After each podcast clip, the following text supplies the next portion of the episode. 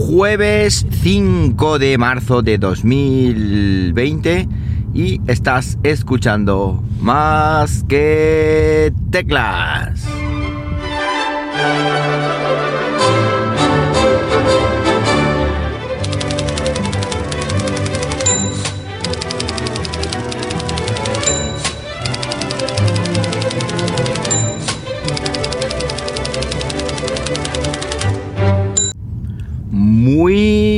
Buenos días, las 7 y cuarto de la mañana cuando estoy grabando esto y lo estoy haciendo pues como siempre aquí en Linares, Jaén, donde iba a ser sino.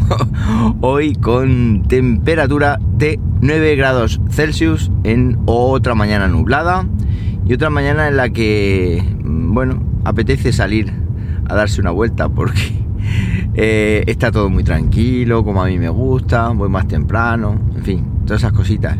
Por cierto, ayer eh, había dos controles de alcoholemia, uno aquí en Linares y otro en plena autovía. Toda la gente que iba eh, para Madrid lo pararon y a mí me tocó y di negativo, obviamente. Es curioso que a las 9 de la mañana haya gente irresponsable que pueda beber y dar positivo en un control un miércoles, pero si hicieron este macro control por algo por algo será. Así que bueno, pues ahí queda la anécdota.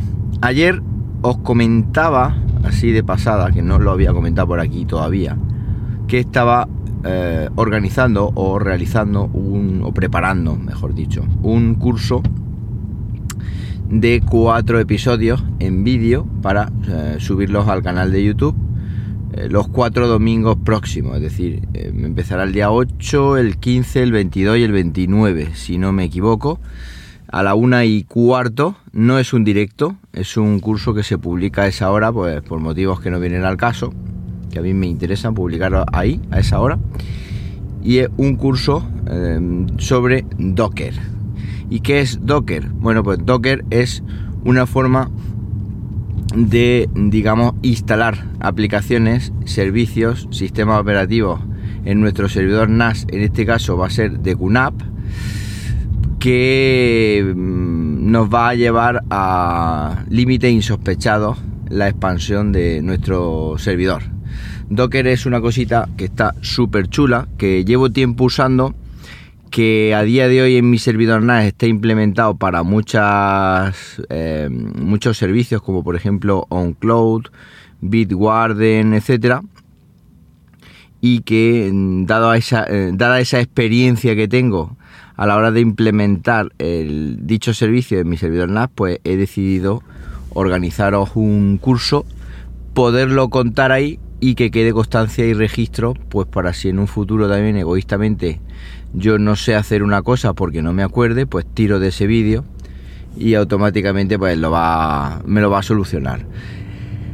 Estoy dentro de lo que, dentro de la complejidad que tiene, estoy intentando hacerlo de la forma más fácil y didáctica posible, aprovechando también mis dotes docentes, porque es un temita eh, que, digamos, puesto sobre la mesa así en frío, Mm, puede parecer muy complicado porque son comandos, conexiones remotas por terminal, etcétera.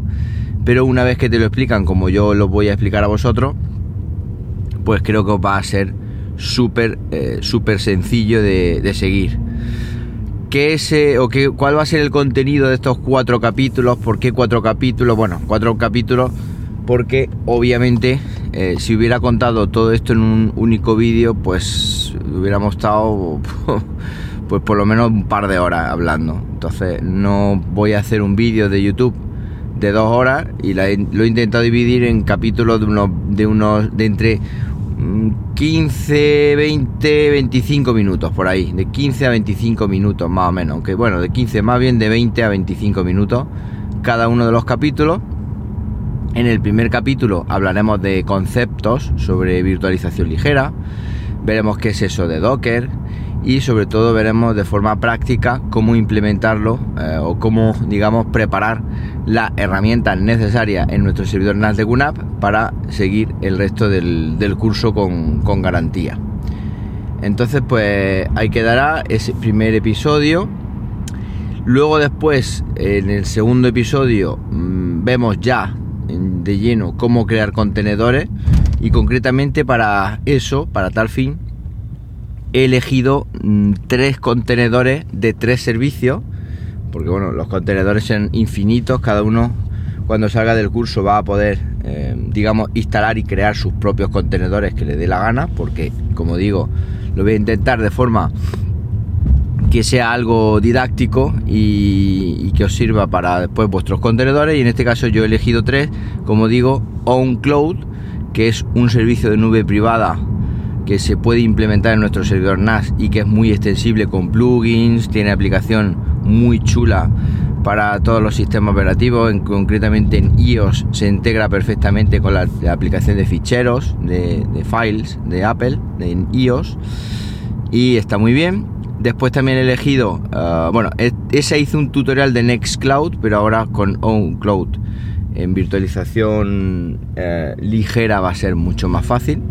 Bitwarden, que también hice un tutorial de cómo instalarlo en una máquina virtual, ahora va a ser dos patadas, es decir, un contenedor que nos va a permitir eh, almacenar nuestras contraseñas en el servidor NAS de forma segura y además accesible a, todos, eh, a todas las plataformas porque tiene extensiones para los navegadores, para autocompletar formularios con nuestras contraseñas, aplicación para iOS, para Mac, para Windows, en fin, está eh, genial el que estoy utilizando también hoy en día. Y por último eh, y no menos importante cómo crear un contenedor con WordPress que aquí pues vamos a aprender a en dos plomazos pues tener una o varias páginas con WordPress en nuestro servidor NAS de forma totalmente independiente y de forma totalmente rapidísima, porque ya veréis que es súper rápido la implementación.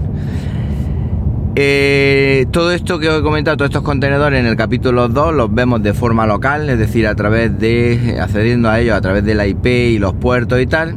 Pero luego en el capítulo 3 os voy a enseñar con pelos y señales cómo obtener un certificado digital de Let's Encrypt y también autofirmado, de las dos maneras, para que se pueda instalar en el capítulo 4 eh, en los contenedores y poder acceder a ellos a través de un dominio propio. Es decir, mientras que en el capítulo 3, como digo, eh, vayamos a descargar esos ficheritos de certificado digital que muchas veces eh, tanto calentamiento de cabeza nos suponen.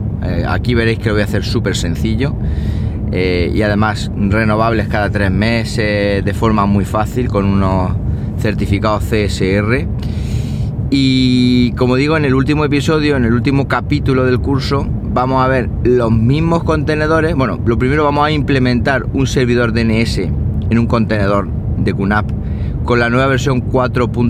Eh, de QTS 4.4, es decir, un contenedor, em, mm, lo diré, que me va a permitir resolver nombre de dominio de dentro de mi red local, porque voy a utilizar un dominio ficticio, digámoslo así, y entonces aprovechando ese uso del dominio ficticio, pues para ser capaz de mostraros un tema de, de, mm, Traffic y proxy inverso, pues voy a, aprovechar y enseñaros cómo montar un contenedor eh, DNS Max Q ahora en la última versión del servidor, o sea, en la última versión de QTS en el servidor NAS de QNAP, que hay que hacer un vasito extra que me costó trabajo investigar, pero al final lo saqué. Después, una vez que tenemos eso, os voy a enseñar cómo montar, como digo, Traffic 2.0, ojo, no la versión 1, sino la versión 2, que también cambia bastante la filosofía. Os enseñaré qué es un proxy inverso, os enseñaré cómo implementarlo con Traffic. Y Traffic nos va a permitir, digamos, uh, dirimir por URL pues todos los, todos los tres contenedores que, acabo de comentar anteriormente. ¿Por qué? Porque tanto Bitwarden como OnCloud como WordPress os voy a enseñar cómo uh, añadirlos a Bitwarden y entonces en lugar de acceder por IP podemos acceder desde fuera de nuestra red por nuestro propio dominio pero sin utilizar puertos concretos, es decir, por ejemplo, oncloud.pepito.com, más que teclas, bueno, eh, más que teclas no, eh, bitwarden arroba pepito.com y wordpress eh, arroba pepito me estoy yendo repito oncloud.pepito.com bitwarden.pepito.com y wordpress.com eh. A través de esos subdominios, mm, que estaba poniendo la arroba y se me va la pinza, que son las 7 de la mañana. ¿eh? Entonces a través de esos subdominios vamos a poder, digamos, acceder desde fuera de casa, protegidos por certificados digitales SSL, de forma muy fácil, en fin. Un curso que creo que va a, marcar, como digo, un antes y un después en nuestros servidores NAS, pero para todo el mundo. ¿Y por qué para todo el mundo? Porque normalmente cuando he hecho cosas de virtualización pesada, va destinado a servidores NAS de gama alta, que requieren mucha RAM, mucho procesador, etcétera. Aquí no, aquí con Docker que ya está bien, porque Docker es un, abandonado ahí en los servidores NAS. Eh, con Docker lo que he pretendido es que lo pueda implementar todo el mundo. Entonces eh, Docker se puede implementar en servidores NAS incluso con procesador ARM, como los modelos TS 228A de QNAP y de ahí para arriba. Con lo cual esto eh, cubre un espectro o un abanico prácticamente de todo usuario de servidor NAS que se preste, tanto los que me estáis oyendo ahora que tenéis un servidor NAS, como los que me estáis oyendo ahora que en el futuro igual os compráis uno. Así que nada, eh, como digo, este domingo será el primer episodio y quería contaros por aquí esto porque muchos me estáis preguntando por ello y se está creando un poco de expectación. Ya con esto os tranquilizáis, veis y ponemos en perspectiva qué es lo que vamos a ver en cada uno de estos capítulo y así pues eh, os digamos hacéis una idea de si os va a interesar o no. Aunque como va a ser gratuito no vaya a perder nada en verlo en suscribiros al canal youtube.com barra más que teclas y comentarme por supuesto qué os parece este invento y si os gusta por supuesto pues que habrá habrá más en un futuro pues nada más, esto es lo que tenía pensado contaros esta mañana. Para cualquier cosita, ya sabéis, arroba JM Ramírez en Twitter. Ahí tenéis de forma rápida para poneros en contacto conmigo. Y nada más, pues que paséis un buenísimo jueves y como siempre os digo, nos hablamos pronto. ¿Por qué no? Venga, un abrazo.